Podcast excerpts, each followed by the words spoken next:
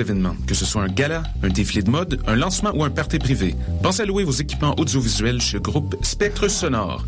Nous avons également une salle de montre ouverte au public. Venez nous visiter 3400 boulevard Loche Saint-Hubert, suite 10. Pour plus d'informations sur tous les équipements disponibles, rendez-vous au www.spectresonore.com. Ici Eve Landry et Marc-André Coallier. Porte-parole du 20e anniversaire du festival Vue sur la Relève, présenté par l'Auto-Québec en collaboration avec Québecor. J'animerai la soirée d'ouverture le 7 avril au Théâtre Plaza. Présenté par 5-4 Musiques, vous y entendrez deux de leurs artistes, le groupe Caravane et Joseph Edgar. Suivra le spectacle vitrine du festival. Talent, audace et découverte seront au rendez-vous du 7 au 18 avril dans plusieurs salles de Montréal. Informations et billets à vue sur la relève.com. Je sais pas comment je vais m'en sortir avec tous les travaux puis les examens qui arrivent. Fais-toi-en pas, tout va bien aller. Comment tu fais pour être aussi relax? Moi, je vais régulièrement à mes cours de boxe, de muay thai ou de jujitsu à l'Académie Frontenac et ça fait que j'accumule pas de stress. En plus, l'Académie Frontenac offre des horaires super flexibles, donc j'ai toujours le temps de m'entraîner, le tout à un tarif super abordable pour les étudiants. Ah, tu peux varier tes heures d'entraînement comme ça? Ouais, t'as accès à d'autres disciplines aussi, comme l'aïkido ou le krav maga. En plus, il y a une salle de musculation et une piscine accessible en tout temps. OK, mais c'est où ce gym-là? Directement en face du métro Frontenac, situé sur la ligne verte. L'Académie Frontenac. Venez faire un essai gratuit académiefrontenac.com. Electra, le Festival international d'art numérique, vous invite à découvrir les meilleurs artistes locaux et internationaux lors de sa 16e édition du 13 au 17 mai 2015. Performances, expositions, projections immersives, toute une série de premières à l'usine Musée d'art contemporain, Cinémathèque québécoise et à la SAT. Sous le thème de post-audio, découvrez trois soirées de performances, dont le samedi 16 mai, Diamond Version pour leur seule date du côté est de l'Amérique. Plus d'informations, electrafestival.ca. Vous écoutez Choc pour sortir des ondes.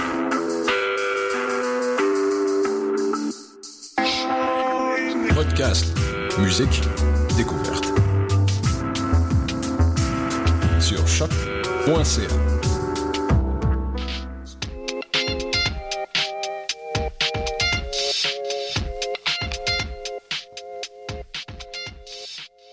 Jeudi 16 avril 2015, vous écoutez L'Animal politique.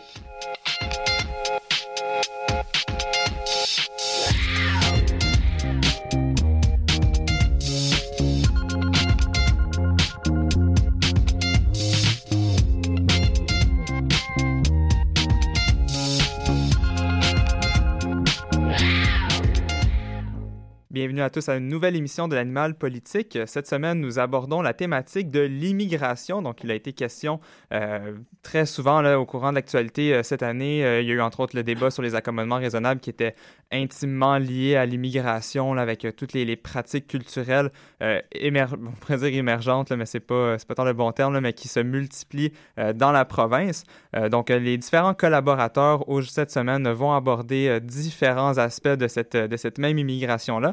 On va entre autres parler euh, de, la, position des candidats à la, aux présidentielles américaines euh, par rapport à l'immigration aux États-Unis. Jasmine Legendre va nous parler de ce sentiment qu'ont les, euh, souverainistes par rapport à, l'immigration. Est-ce qu'il s'agit là véritablement d'un danger? Félix Deschênes va nous parler de la position de l'interculturalisme en abordant la question du philosophe euh, politique euh, Gérard Bouchard, dont on a amplement entendu parler dans le débat des accommodements raisonnables. Il va être quasiment question, il va être question également de euh, la ville de Montréal et de sa position avec ses, politiques d'immigration. On va également parler des, des, immigrants en Amérique latine, mais cette fois-ci dans le courant inverse, non pas ceux qui quittent l'Amérique latine, mais ceux qui viennent s'y établir. Et une parenthèse va également être faite par notre collaborateur Samuel Lamoureux, qui va nous parler d'une problématique dont on n'entend pas beaucoup parler de ce côté ici de l'océan Pacifique, qui est celle euh, du don d'organes, du, du, du, euh, du, don d'organes, oui, c'est ça, par, euh, par les, les, les, les, Chinois, et qui est, une, qui est un, un dossier brûlant dans ce petit coin du monde. Donc, je vous souhaite une bonne émission.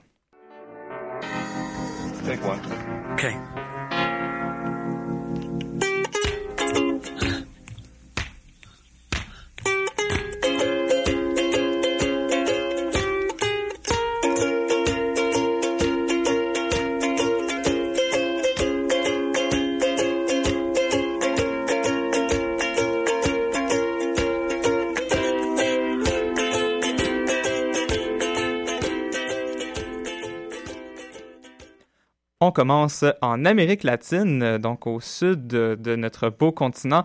Nicolas Trifot est aujourd'hui ici avec nous euh, pour nous faire découvrir quelques immigrants des Amériques dont on parle moins. Donc, comme je l'ai expliqué en début d'émission, on va parler de ceux qui viennent s'établir en Amérique du Sud. Premièrement, Nicolas, bonjour. Bonjour, euh, content d'être avec vous comme d'habitude. C'est un plaisir de te recevoir. Donc, euh, Nicolas, tu vas nous faire découvrir quelques, justement quelques immigrants là, qu'on entend, dont on entend moins beaucoup parler. Qu'en est-il exactement? Oui, ben, comme tu l'as un peu évoqué, quand on évoque la migration en Amérique latine, on parle généralement de l'émigration vers les États-Unis, donc des Latinos qui fuient euh, leur misère en laissant souvent leur famille derrière et qui découvrent généralement le American Misery plutôt que le American Dream. Mais il ne faut pas oublier que les Amériques sont ce qu'elles sont grâce à l'immigration et euh, si on connaît bien les mouvements euh, migratoires de l'époque coloniale, à savoir entre autres la France et l'Angleterre en Amérique du Nord et aux Caraïbes, l'Espagne et le Portugal au sud du continent, on est moins au fait des arrivants du dernier siècle. Et alors, de quoi tu nous parles dans cette chronique?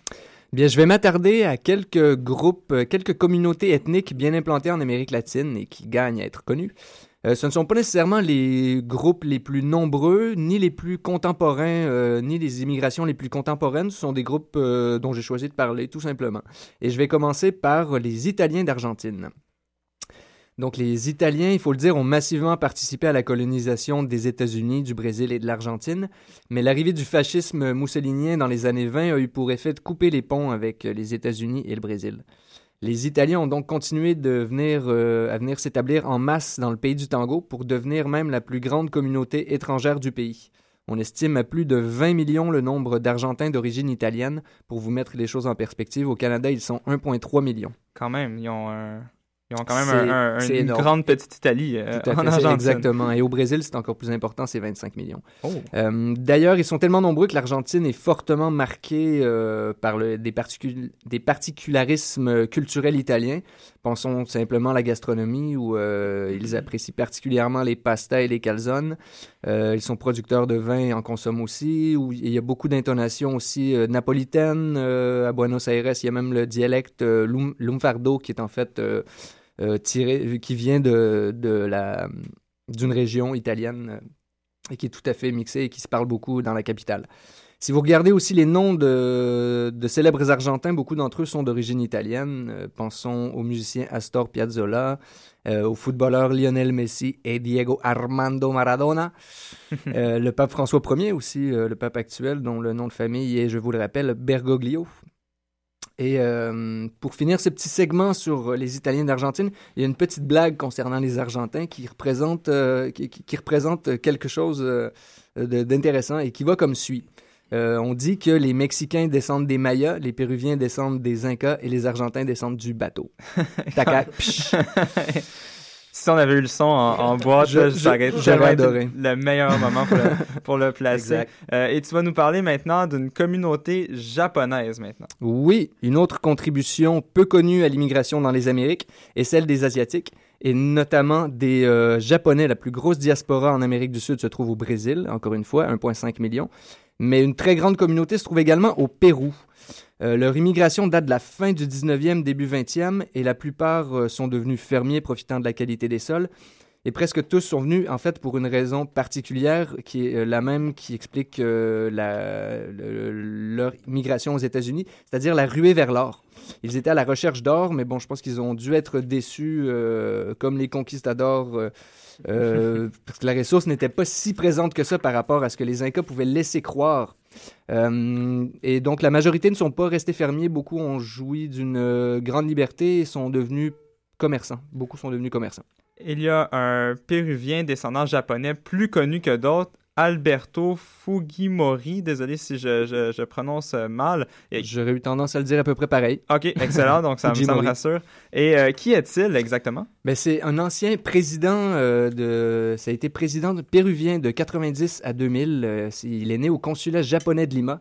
Mhm. Il est né là pour avoir la nationalité japonaise. Il a été élu en jouant notamment sur... Ça, c'est intéressant, sur sa ressemblance avec les Premières Nations péruviennes. parce qu'il faut se souvenir que les... les, les euh, ces Premières Nations sont d'origine asiatique et donc beaucoup se sont reconnus en, euh, le, sympathique visage euh, japonais de Fujimori. Mais bon, depuis, il a été accusé de corruption et après avoir été poursuivi, et il était resté, il, était resté au Japon. Il est maintenant en prison donc pour corruption en but de biens sociaux, mais aussi des crimes de droits humains, des meurtres et des kidnappings. Donc c'est connu, mais pour les mauvaises raisons plutôt que d'autres. Et tu nous parles maintenant des Chinois. Alors, qu'est-ce qu'ils ont fait, les Chinois? Eh bien, les Chinois, ils émigrent, Jean-Philippe, ils émigrent. Juste en 2012, on estime à 50 millions le nombre de Chinois hors de Chine. Euh, donc ça, on parle uniquement de la première génération. Là. Euh, il y en a 4 millions pour, euh, pour vous donner une idée aux, aux États-Unis et 1,5 million au Canada. Et en fait, pour avoir été au Belize, une des choses qui m'a marqué, c'est que la très grande majorité des petits commerces de détail, notamment dans l'alimentation, sont tenus par des Chinois. Mais quand je dis la grande majorité, c'est l'absolue majorité totale dans tout le pays, alors que les Chinois ne composent qu'à peine 1% de la population. Eh bien, en faisant mes recherches sur ce travail-là, euh, je me suis, j'ai compris l'explication tout simplement, c'est qu'ils sont venus euh, pour avoir une citoyenneté. Ce sont des habitants de Hong Kong qui n'avaient pas nécessairement de statut de citoyen, et donc ils sont venus en échange d'un programme investissement contre citoyenneté du Belize. Et ce qui m'amène à vous donner un petit conseil si vous allez au Belize, plutôt qu'apprendre l'espagnol ou l'anglais, apprenez euh, le chinois. Ça va certainement vous permettre quelques rabais sur la bière et le riz frit. Excellent. Ben, merci beaucoup, Nicolas Trifon. On va pour cette, ce beau portrait là, de, des des immigrants dont on entend moins parler en Amérique du Sud. On va y aller maintenant avec la parenthèse dont je vous parlais précédemment, euh, avec notre chroniqueur euh, qui s'occupe justement du continent asiatique. Donc, on, passe des Asiatiques de l'Amérique du Sud à leur mère patrie, cette fois-ci en Chine. Ils reviennent au bercail. Ils reviennent au bercail, exactement. Oui, euh, je, peux y aller. Oui, ben, Samuel, je, voulais d'abord y aller en bonne et due forme et te saluer. Bonjour Samuel, ça va bien? Alors ouais, ben, on va sortir euh, du carcan de l'immigration en termes classiques d'humains qui partent euh, de, quelque part et qui vont ailleurs et on va entrer dans leur carcan plus organe humain de l'immigration pour faire un petit lien. Donc non, mais ça a fait un grand bruit en Chine début 2015 et on n'en on on a pas entendu parler du tout ici à part dans quelques journaux français. Alors j'ai décidé d'en parler parce que c'est super intéressant et dramatique aussi parce que les prisonniers, et c'est ça la nouvelle, les prisonniers qui sont condamnés à mort en Chine sont obligés de donner leur organe après, après leur mort. Ils sont obligés de donner tout leur corps au, gouvernement. Et ce chiffre-là, il, n'est pas banal parce que les condamnés à mort, ils se comptent par centaines en Chine. C'est le pays qui exécute le plus de condamnés dans le monde. Donc en, en 2014, il y avait 2400 personnes ont péri derrière euh, les barreaux chinois et tous ont été obligés de donner leur corps. Et cette obligation-là est motivée par deux facteurs, dont l'un profondément ancré dans les mœurs de la société chinoise. Oui, absolument, je dirais ben, même peut-être euh, anthropologique, même comme cause. Donc, euh, ben, la première cause de ça, c'est euh, évidemment le manque de respect pour les dissidents politiques chinois, parce que la plupart de ces prisonniers condamnés à mort, malheureusement, c'est aussi des, des, dissidents politiques du régime communiste. Donc, pas la peine pour le pour le parti pour le Parti central de leur demander leur avis. Mais la deuxième cause, et celle-là est très intéressante, c'est que ben, je vais d'abord sortir quelques chiffres. Chaque mhm. année en Chine, 300 000 personnes ont un besoin urgent d'une greffe, mais seulement 10 000 opérations sont réalisées faute d'organes. Et la raison provient en fait du faible taux de pourcentage des Chinois qui, qui, qui acceptent de donner leur organe. Donc, sur chaque million de Chinois, seulement 0,6 acceptent de faire un don. Donc en Espagne, par exemple, c'est 32% qui acceptent de, faire ce don. Et en général, en, Occident, euh, ce pourcentage-là est environ dans les 25-30 aussi des gens qui acceptent de faire un don.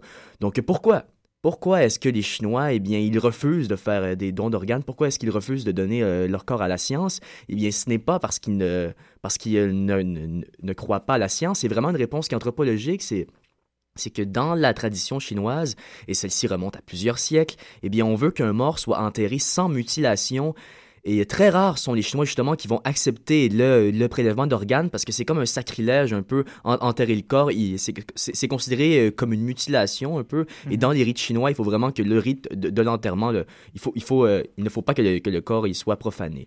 Donc, entre 2010, entre 2010 et 2013, seulement 1450 Chinois ont donné volontairement leur organe. Donc, dans un pays qui est euh, quasiment rendu au milliard, ben, on s'entend que c'est un chiffre qui est très, très, très minime. Donc, si on résume un peu, 65% des grèves d'organes en Chine proviendraient des condamnés à mort. Ouais, et euh, on pourrait s'arrêter là et dire simplement que c'est si indignant, c'est révoltant, c'est une obligation absurde, mais euh, quand on, regarde les chiffres, on voit qu'il y a il y a une petite coquille là-dedans, donc euh, je, je remets ça en perspective. En 2013, 10 000 greffes d'organes ont été réalisées. Vous me suivez? Ça va? 10 000 Mhm. greffes d'organes. Donc, 65 comme te dit Jean-Philippe, viennent de prisonniers. Donc, les prisonniers auraient, auraient fourni 6 500 organes. Ça, c'est un calcul euh, qui a de l'allure. Ça se tient, ça se tient. Ouais, mais, mais le problème commence là parce que si seulement 2400 prisonniers ont été condamnés à, mo- ont, ont été condamnés à mort, ça veut dire, et qu'ils ont donné 6500 dons, cela veut dire que chaque prisonnier a fourni 2,7 organes chacun au euh, système médical chinois. Et c'est un peu bizarre parce que vous avez bien entendu 2.7, c'est- à peu près impossible parce que considérant qu'un don d'organes, c'est- c'est pas une chose facile. le- le donateur, il doit être en bonne santé, il doit pas être trop fumeur et surtout, il doit avoir le même code sanguin que le receveur. Donc moi, personnellement et scientifiquement, c'est quasi impossible que tous les, prisonniers politiques chinois qui, ont été condamnés à mort puissent donner des organes et encore moins 2,7 chacun. Donc il y a clairement anguille sous roche sous ces chiffres. Soit les organes ont été pris ailleurs, ou, euh, bonne question, soit il y a plus d'exécutés à mort en Chine que les 2400, ou, et cela est morbide, mais peut-être que les receveurs, ils ne reçoivent pas un organe qui correspond 100% à leurs besoins à ce niveau-là. Et toutefois, Pékin a tenté d'app- d'apporter une solution à ce problème en début 2015. Ouais, je vais laisser Louis. euh, Oui, ok, avez- oui, Lou- non, ok, ah, Ah non, euh, ok, ouais, d'accord. Fausse alerte, euh, Louis n'avait rien à dire. Mais- Plus tard, plus tard, par contre. Ouais. ouais. Donc on revient, Pékin et sa solution en 2015. Quelle est-elle? Ouais, Quelle ouais, est-elle? ben, le gouvernement a causé une, une grande surprise en décembre dernier en déclarant que que la sinistre pratique euh, n'aurait plus lieu. Donc, euh, ils ont déclaré qu'en 2015, ce serait fini euh, les dons d'organes pour les condamnés à mort. Donc, on peut, se, on peut se demander comment est-ce que le gouvernement communiste va pouvoir mettre ce, ce changement en place, parce que premièrement, les mœurs changent lentement. Il serait super surprenant de voir le peuple chinois soudainement ouvert à donner euh, leurs organes. Et deuxièmement, parce que les prisonniers, euh, ils, vont encore e- être là. Et une, petite statistique, en 2013, euh, la transplantation d'un foie en Chine coûtait 600 000 yuan, donc environ 75 000 euros. Donc, euh, c'est une pratique qui, malgré cette déclaration, n'est malheureusement pas prêt euh, de changer. Et on va, on va encore fouiller hein, pour savoir. 2.7. Ouais, un, un dossier encore à suivre Ouais, euh, ouais. Pour, euh, pour Samuel Lamoureux. Donc, merci beaucoup pour cette, euh, cette parenthèse qui était fort intéressante. Donc, la Chine qui se retrouve en quelque sorte coincée entre, entre deux problèmes présentement pour ce qui est du don d'organes. On va enchaîner en musique avec l'artiste québécoise Claude Pelgag et la chanson Nicaragua.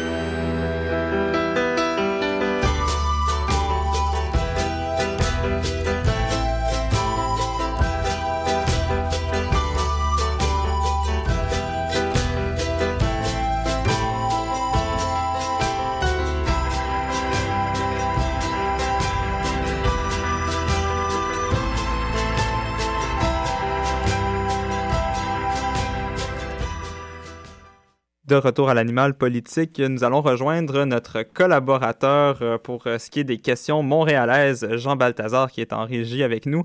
La Ville de Montréal a demandé au gouvernement du Québec en février dernier de reconnaître son rôle et son statut de métropole pour l'accueil des immigrants au Québec. Elle réclame d'ailleurs un refinancement des programmes d'accueil d'immigrants afin de pouvoir jouer son rôle d'accueil et d'accompagnement des immigrants sur son territoire. Montréal a émis ses demandes au cours de la présentation de son mémoire dans le cadre de la commission parlementaire sur l'élaboration de la nouvelle politique d'immigration dont le Québec veut se donner. À cet effet, Jean, euh, tout d'abord, bonjour, euh, bienvenue avec, avec nous aujourd'hui. Bonjour Jean-Philippe. Et quelles sont les demandes précises du gouvernement euh, municipal? Oui, ben en fait, donc la ville de Montréal a déposé un mémoire qui comporte 11 recommandations afin justement, comme tu l'as bien dit, de faire reconnaître le rôle de Montréal dans l'immigration au Québec. Donc, je vous épargne les mesures, les, les, recommandations un peu plus vagues. On va y aller directement dans le concret.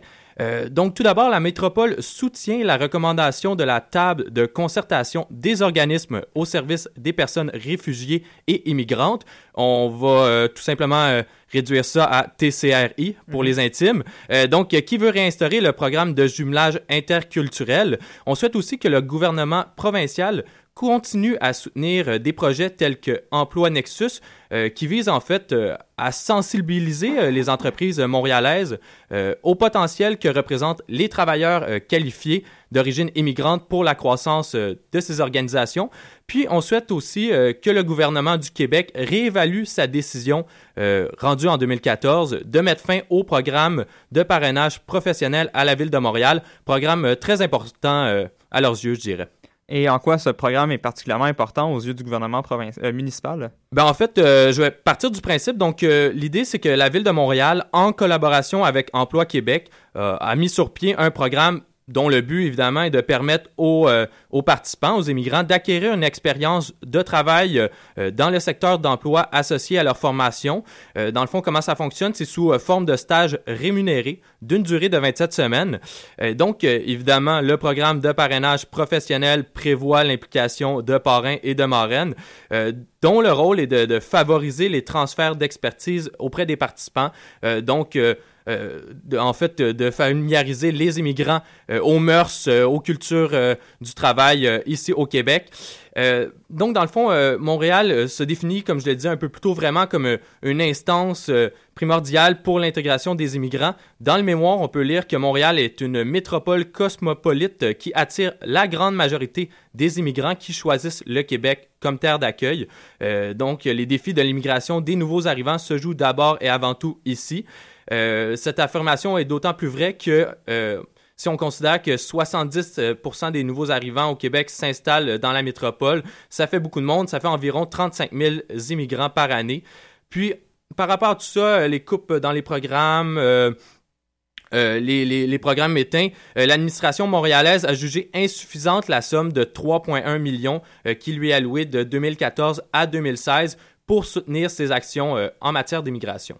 Et quelle a été la réaction du gouvernement provincial à la suite du dépôt de ce mémoire par la ville de Montréal? Bon, en fait, euh, la ministre québécoise de l'immigration, Kathleen Wheel, a renvoyé la balle euh, à la municipalité montréalaise. Euh, est allée en fait du côté de Toronto pour montrer l'exemple. Elle a mentionné que le secteur privé torontois avait assumé un leadership en ce qui concerne l'intégration professionnelle des immigrants. Évidemment, celui qui était chargé de présenter le mémoire de la ville, Lionel Pérez, donc membre du comité exécutif de la ville de Montréal, a assuré que le maire de Montréal entendait assumer un leadership euh, en cette matière. Mais des organismes du milieu ont déploré l'absence de communication entre eux et la ville de Montréal, alors que celle-ci a réclamé plus de ressources en matière d'immigration dans son mémoire. Oui, c'est un peu illogique. Donc, euh, la ville de Montréal demande plus de mesures euh, à Québec. Les organismes demandent plus de mesures et de communication avec la, ville de Montréal.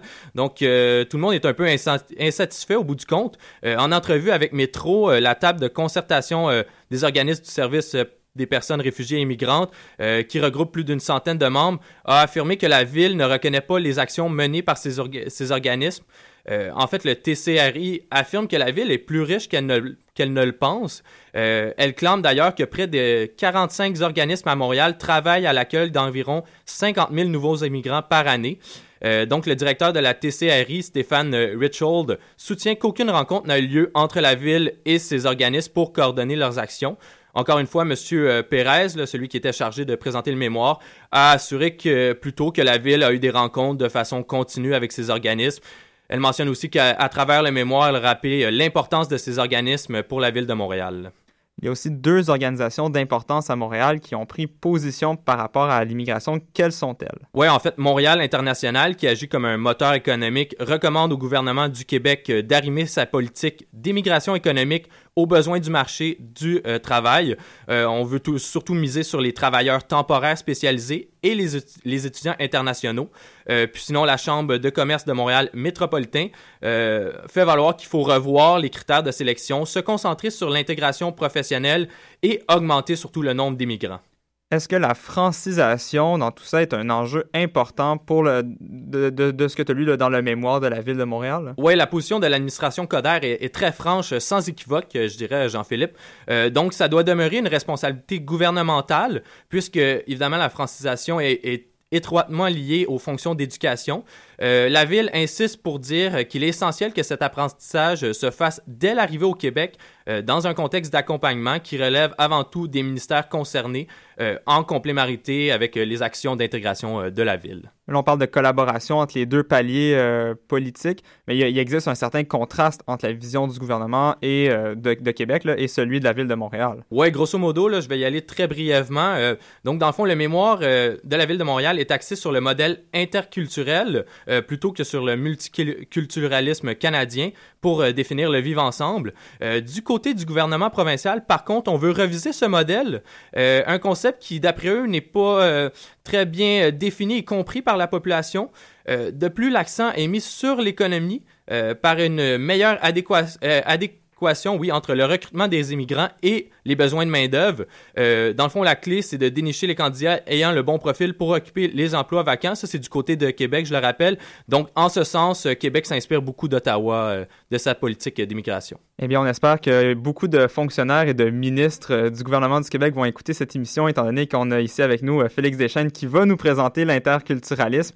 Ils vont donc comprendre et être sensibilisés à cette, à cette, cette vision euh, philosophique de l'immigration. Merci beaucoup, euh, Jean, et euh, on va y aller. euh, merci beaucoup.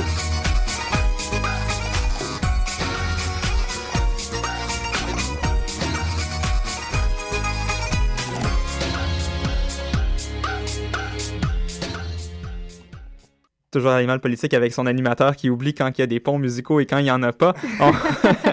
on- on va y aller avec euh, la scène euh, provinciale avec euh, notre, notre chroniqueuse habituelle, Jasmine Legendre. Donc, Jasmine, aujourd'hui, tu voulais aborder l'immigration, mais sous l'angle de la souveraineté québécoise. C'est connu, certains associent les immigrants avec le Parti libéral du Québec, Mhm. mais tu as cherché à savoir qui sont les véritables victimes dans, cette, dans cet amalgame, dans cette combinaison politique. Est-ce que ce sont les souverainistes ou les immigrants qui sont victimes de faux, de faux jugements et d'intimidation du mouvement québécois?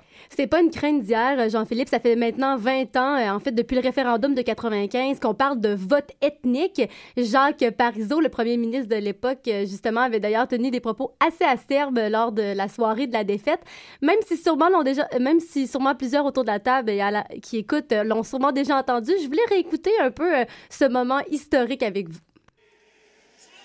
Si vous voulez, là, on va cesser de parler des francophones du Québec, voulez-vous? On va parler de nous. À 60% on a voté pour.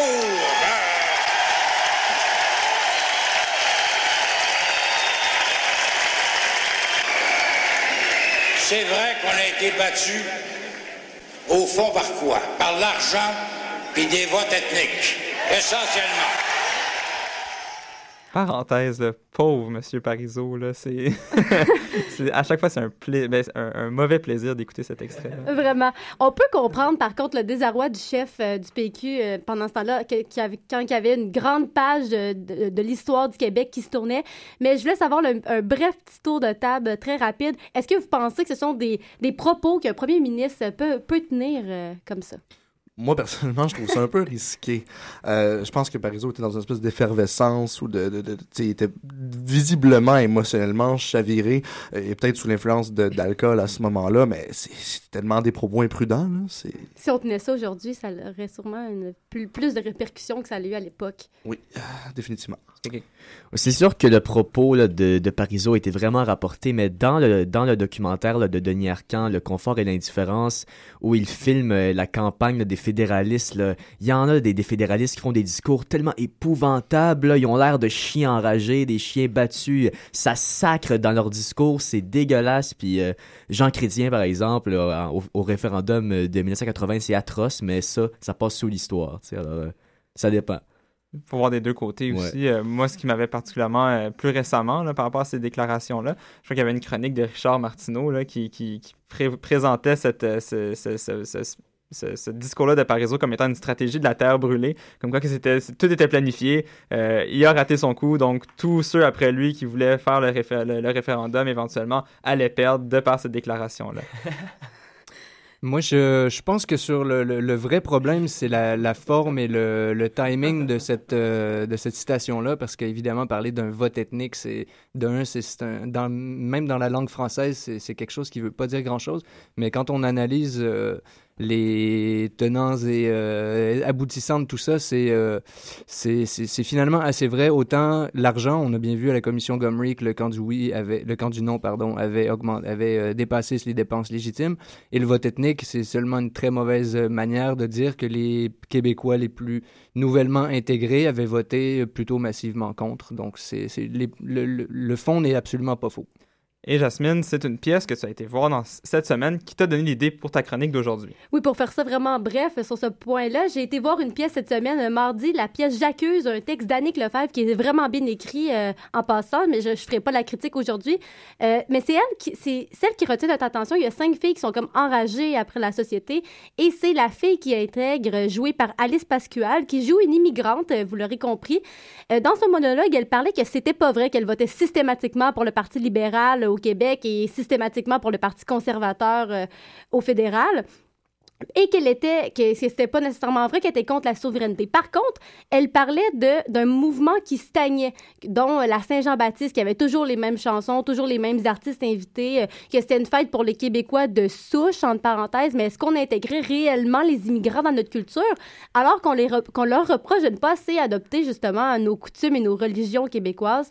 Peut-être justement, oui, il faudrait un nouvel angle au mouvement qui entre dans, plus en plus dans le conservatisme, comme le précise Martin Geoffroy, professeur de sociologie au cégep Édouard Montpetit. Et ça fait quand même longtemps qu'on s'interroge sur l'impact de la souveraineté, de, la souveraineté, pardon, sur l'immigration. Oui, déjà en 92, euh, l'auteur euh, qui est au Salucam, Micheline Labelle, euh, disait f- dans son, dans son ouvrage Réplique aux détracteurs de la souveraineté du Québec, elle se demandait si une- ça serait une société diversifiée et ouverte ou au contraire une société repliée sur elle-même et hantée par le désir de retrouver ses racines perdues.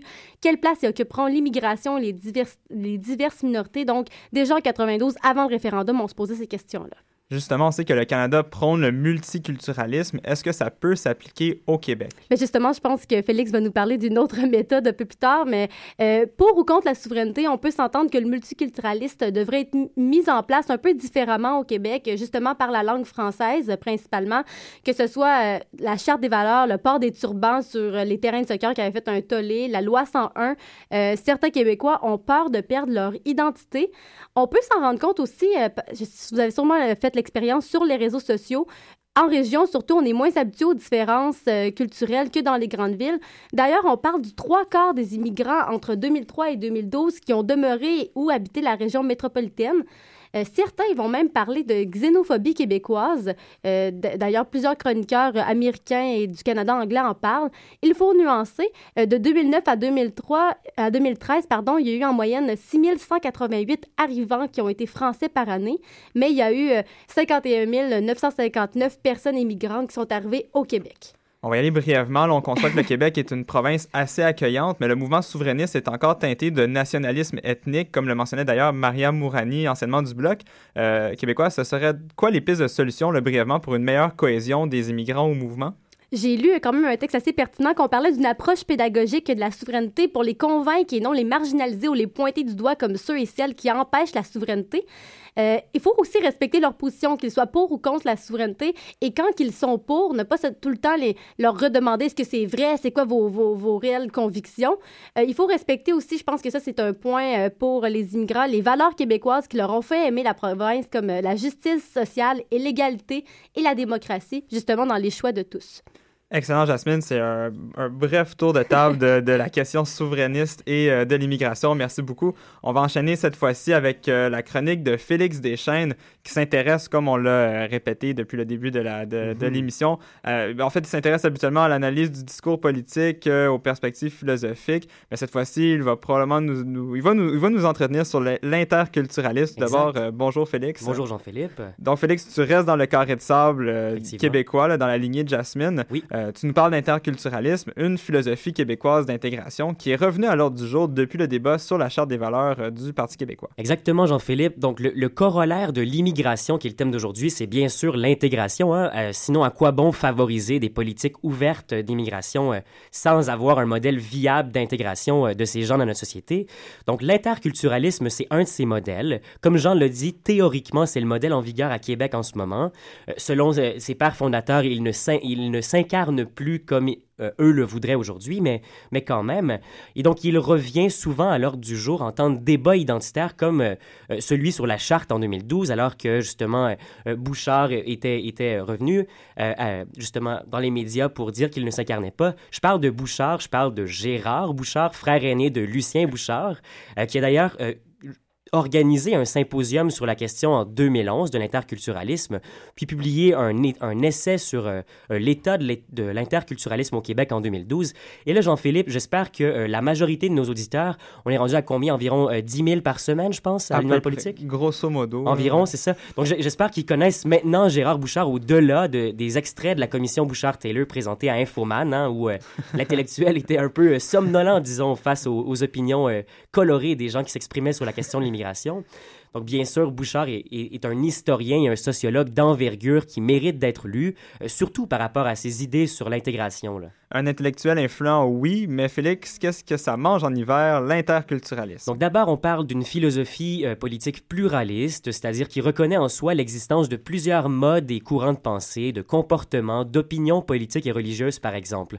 Il ne va pas statuer sur la religion qui devrait s'incarner dans un État, sur le modèle politique qui serait compatible avec sa constitution. Euh, le pluralisme s'incarne dans une variété de philosophies d'intégration, euh, comme les formes européennes et nord-américaines de multiculturalisme, comme Jasmine l'a mentionné plus tôt. Là. Multiculturalisme et interculturalisme, ce n'est pas des synonymes, donc. Non, je pense qu'on s'en doute tous maintenant. Euh, c'est précisément ce que Gérard Bouchard se tue à expliquer depuis la parution de son essai en 2012, parce qu'il faut dire que les deux ont quand même plusieurs points en commun. Euh, les deux sont engagés à protéger les droits des individus. hein. Le Québec est une société de droit et euh, de respecter la, la diversité ethnoculturelle. Donc, on se rappellera le passage de Bouchard à Tout le monde en parle d'abord en 2012 et ensuite en 2013, où il a dû reclarifier cette distinction avec le multiculturalisme, euh, avec euh, justement Denis Coderre et Bernard Drinville qui lui ont posé exactement la même question. Là. Oui, on s'en rappelle, M. Coderre n'était pas encore maire. Qu'est-ce qui distingue les modèles, donc? Donc, la principale distinction est la reconnaissance d'une culture majoritaire canadienne que le multiculturalisme n'est pas prêt à établir. Donc, la principale différence, elle concerne la conception de l'État dans lequel on vit. Euh, Le multiculturalisme considère cet État canadien comme simplement composé d'individus, une véritable, si je peux me permettre, bouillabaisse ou une soupe euh, où chacun exprime sa diversité, ses opinions, ses croyances sur la base de sa propre personne et non pas en appartenance à une entité collective. Euh, Les lois et les chartes protègent les droits de ces individus. Si on considère que le multiculturalisme omet la, la considération de droits euh, à des groupes, ou même euh, simplement l'existence d'une culture majoritaire et de culture minoritaire, ben c'est là que certains penseurs comme Bouchard croient que le modèle n'est pas applicable au Québec. Selon lui, un modèle qui s'adapte bien à la réalité ethnoculturelle du Québec doit absolument reconnaître la culture majoritaire qui règne dans la province, c'est-à-dire la francophonie, mais qui est à son tour une minorité à l'échelle nord-américaine. Et cette situation où une majorité francophone dans la nation québécoise Mhm. est à son tour minoritaire par rapport à l'État canadien anglophone. C'est assez rare. Exactement, Jean-Philippe Bouchard, lui, dans son symposium, avait identifié la comparaison avec euh, le, le Costa Rica et le Honduras, qui forment des petites nations minoritaires à l'échelle continentale en Amérique du Sud, euh, au sein desquelles il y a des cultures majoritaires. Mais ces cultures majoritaires-là ne sont pas menacées comme, euh, par les cultures environnantes comme euh, la nôtre l'est. Donc, ils font partie d'un continent assez uniforme qui partage une langue, un sentiment anticolonialiste à l'égard de l'Espagne, une religion catholique. C'est pourquoi Bouchard, lui, entame systématiquement sa défense du modèle interculturel en insistant à chaque fois sur le fait que le défi auquel fait face le Québec, au point de vue de l'intégration, mais, est bien différent de celui du reste du Canada, dans lequel le multiculturalisme de Trudeau s'applique avec plus de cohérence. Là. Et cette prise de conscience par rapport au caractère incompatible du multicultur- bah, bah, bah, multiculturalisme au Québec, euh, c'est pas quelque chose qui nous frappe soudainement aujourd'hui en 2012. Non, exact, pas non plus depuis 2012. Euh, Bouchard fait remarquer que même depuis l'adoption du multiculturalisme de Trudeau en 71, euh, le premier ministre québécois de l'époque, Bourassa, avait écrit une lettre au fédéral pour exprimer ses grands doutes que le modèle puisse s'appliquer à la situation du Québec. Et c'est précisément là que euh, des réflexions sur un modèle alternatif d'intégration propre au Québec ont commencé. Euh, le modèle interculturel n'a pas pris immédiatement la forme qu'on connaît. Son élaboration s'est constituée sur plusieurs décennies à mesure que euh, les nouvelles réalités, comme l'adoption de la loi 101, euh, se sont ajoutées à l'équation de la question d'intégration. Donc, effectivement, c'est- un beau portrait qu'on a tracé historique, historiquement par rapport à ce, modèle-là. Donc, on, va, poursuivre en musique. Donc, merci Félix pour ce, beau portrait. On va y aller. Merci beaucoup euh, Félix. On va y aller en Merci. musique avec euh, les deux luxe et Funnel of Love.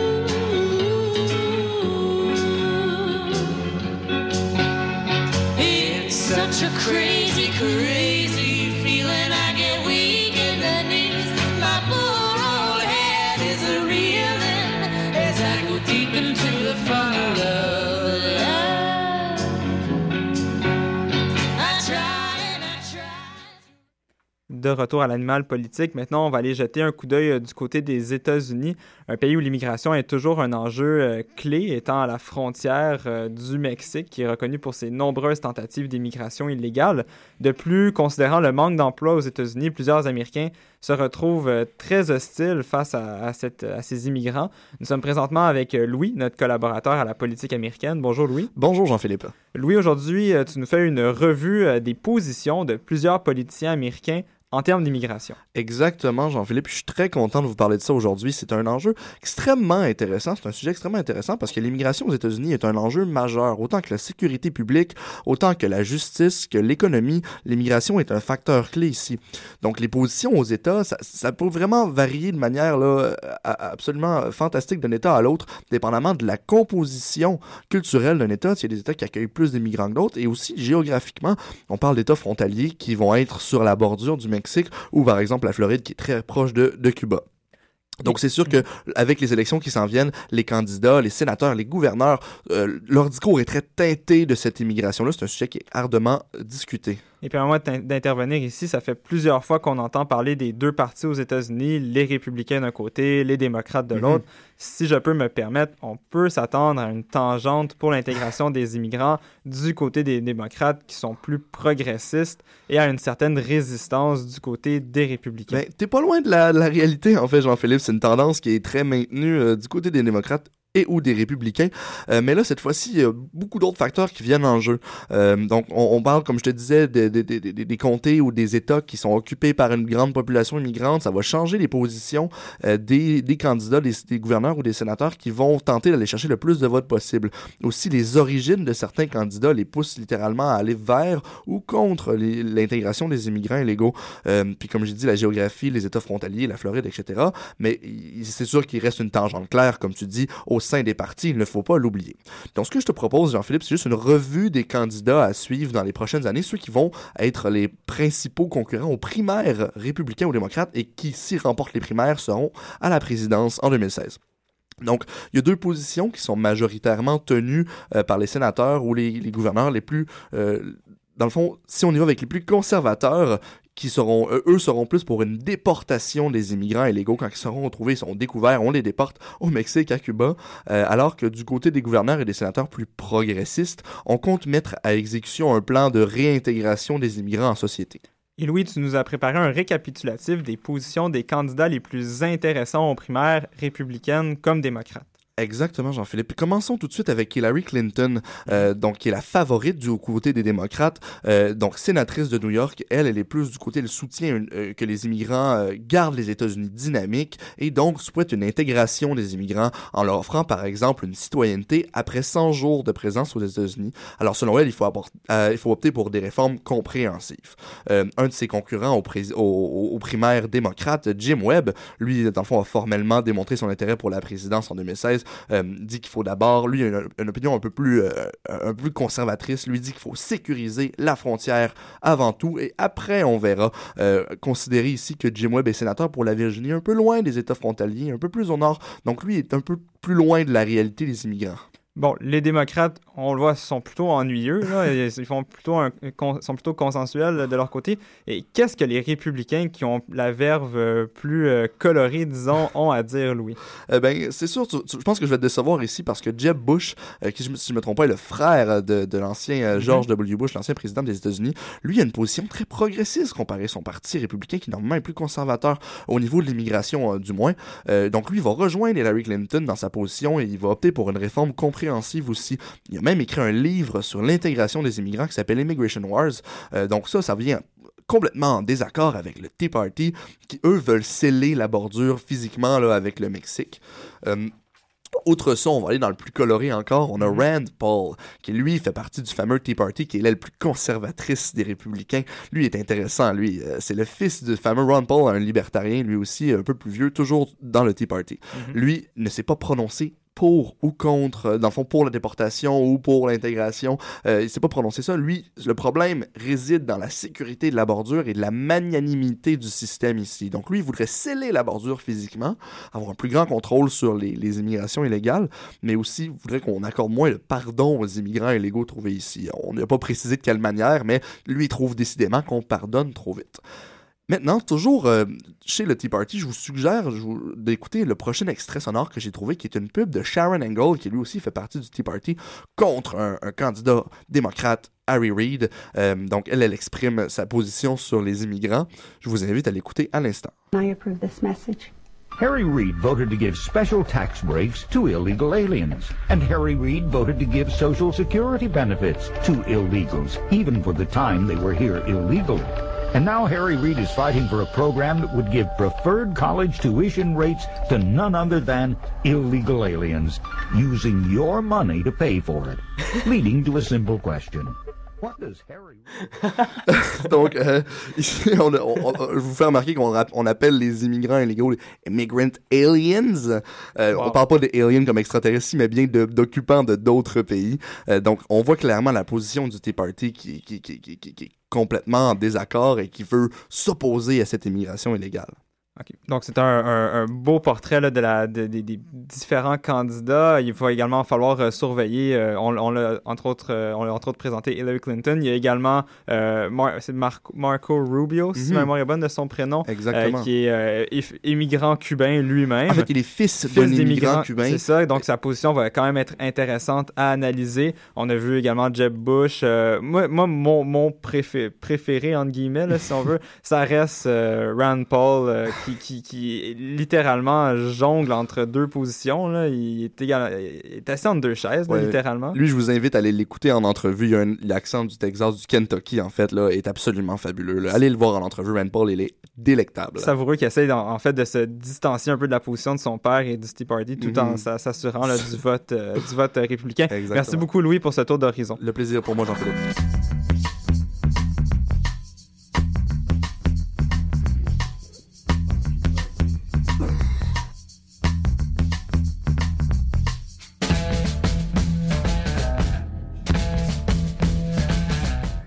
On y va avec la dernière table ronde euh, de cette équipe euh, de, cette semaine. Euh, nous allons nous intéresser, en fait, ça le fait la manchette, ça fait quand même un, bout. on a été occupé avec tout ce qui s'est passé à l'UCAM pour pouvoir en, discuter. Mais le candidat à la chefferie du Parti québécois, le, favori dans la course, le- l'ex-mania de la presse, Pierre-Carl Pelado, était allé d'une déclaration. Parisoesque, si on pourrait, si on pourrait prendre cette expression, en euh, déclarant que le projet souverainiste était menacé par l'immigration. Il donnait grosso modo 25 ans au, euh, à la- au- Parti québécois ou aux souverainistes pour réaliser le projet de pays euh, du Québec. Il il s'est rétracté depuis, il a, il a clarifié sa position, mais quand même, la question a été soulevée. Euh, J'aimerais avoir premièrement votre opinion sur, euh, sur ces, ces déclarations-là. On va y aller avec euh, Félix, qui malheureusement a été, a été raccourci dans son discours tout à Il l'heure. n'y a pas de problème.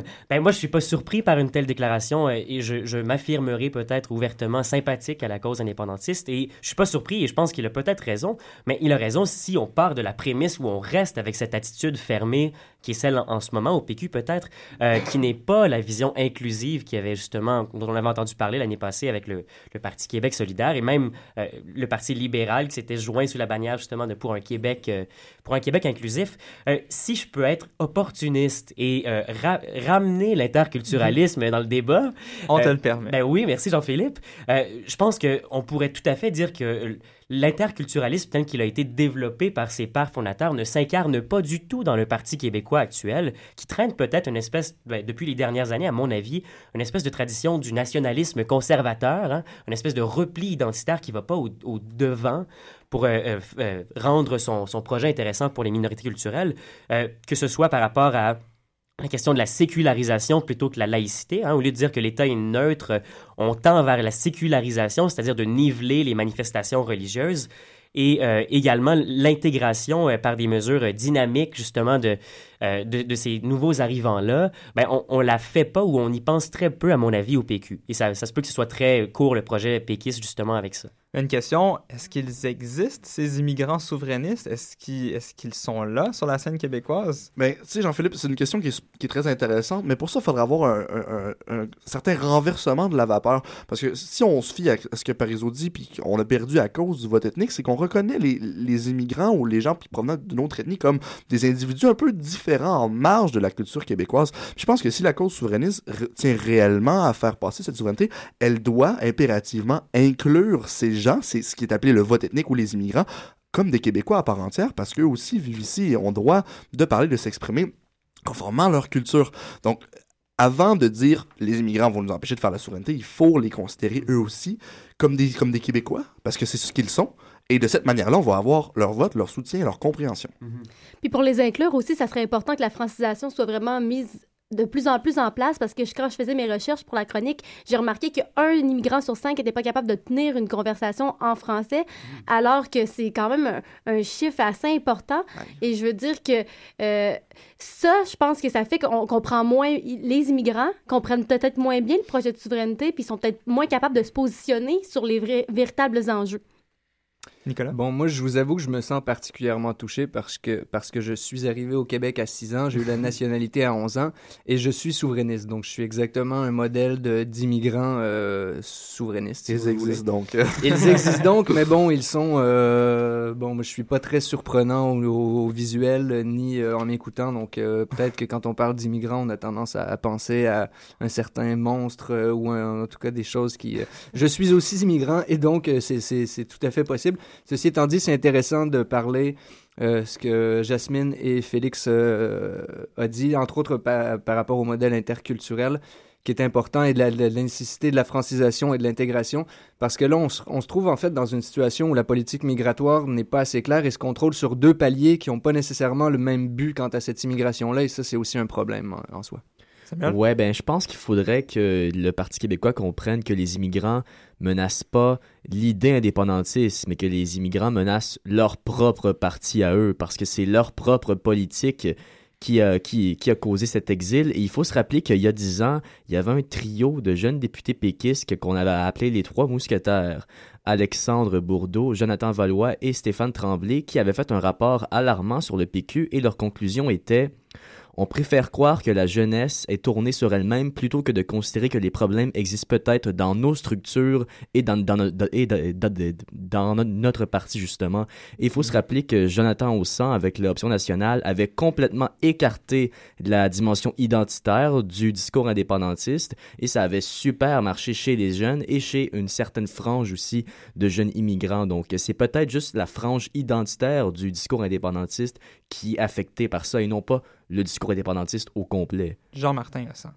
Qu'est-ce que j'ai? Jonathan. Jonathan juste pour Ouais, euh, pour nos auditeurs. Euh, Ouais. Jasmine, tu voulais acheter quelque chose? Oui, ben, je pense qu'il faut comprendre aussi que les immigrants sont essentiels à la population québécoise. Je veux dire, juste à cause qu'on n'a pas assez de, de, de, de- de naissances et tout. Je pense Mhm. que pour avoir une nation qui est assez prospère aussi, il faut qu'on en- faut qu'on ait plus une plus grande population.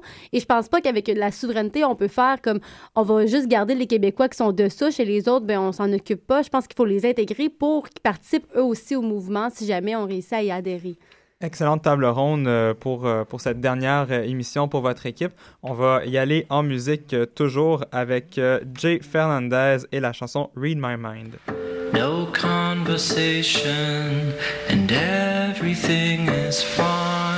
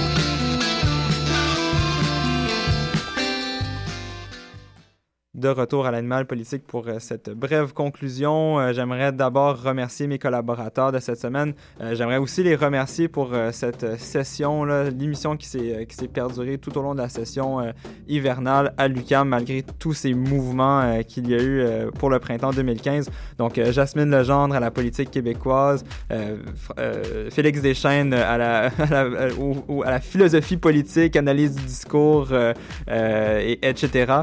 Louis Pelchat à la politique américaine, euh, Samuel Lamoureux à la politique asiatique, Jean Balthazar à la mise en onde et à la politique municipale, ainsi que Nicolas Trifot qui a brillamment réussi à s'incruster à l'équipe euh, qui était en pleine, euh, en, pleine, euh, en pleine lancée, en pleine envolée euh, pour ce qui est de la politique sud-américaine. Je vous invite la semaine prochaine à rejoindre notre, euh, notre autre équipe de collaborateurs pour la dernière émission de cette saison de l'animal politique. Je vous souhaite une bonne semaine.